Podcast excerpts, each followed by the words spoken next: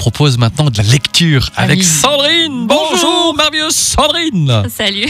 Alors, on va se poser un petit peu, et puis une fois n'est pas coutume, c'est une BD, mais une BD historique que tu nous proposes aujourd'hui. Oui, nous allons faire un saut dans le passé et remonter jusqu'en 1918, direction le New Jersey.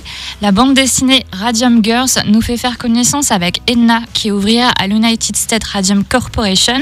C'est une usine en fait qui fournit l'armée en montres.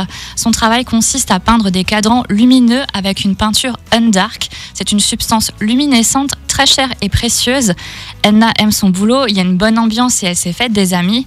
Entre elles, elles se surnomment les Ghost Girls à cause du radium. Il suffit d'en avoir un peu sur soi pour se retrouver ébloui à la nuit tombée.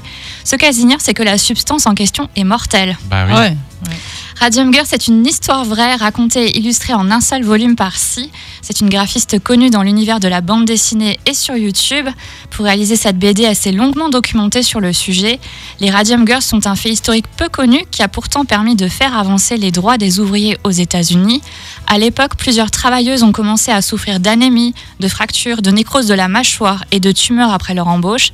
Certaines ont assigné l'employeur en justice et quelques-unes sont malheureusement décédées au cours de la procédure judiciaire. Cet ouvrage est donc l'occasion de mettre en lumière une lutte féminine capitale du XXe siècle.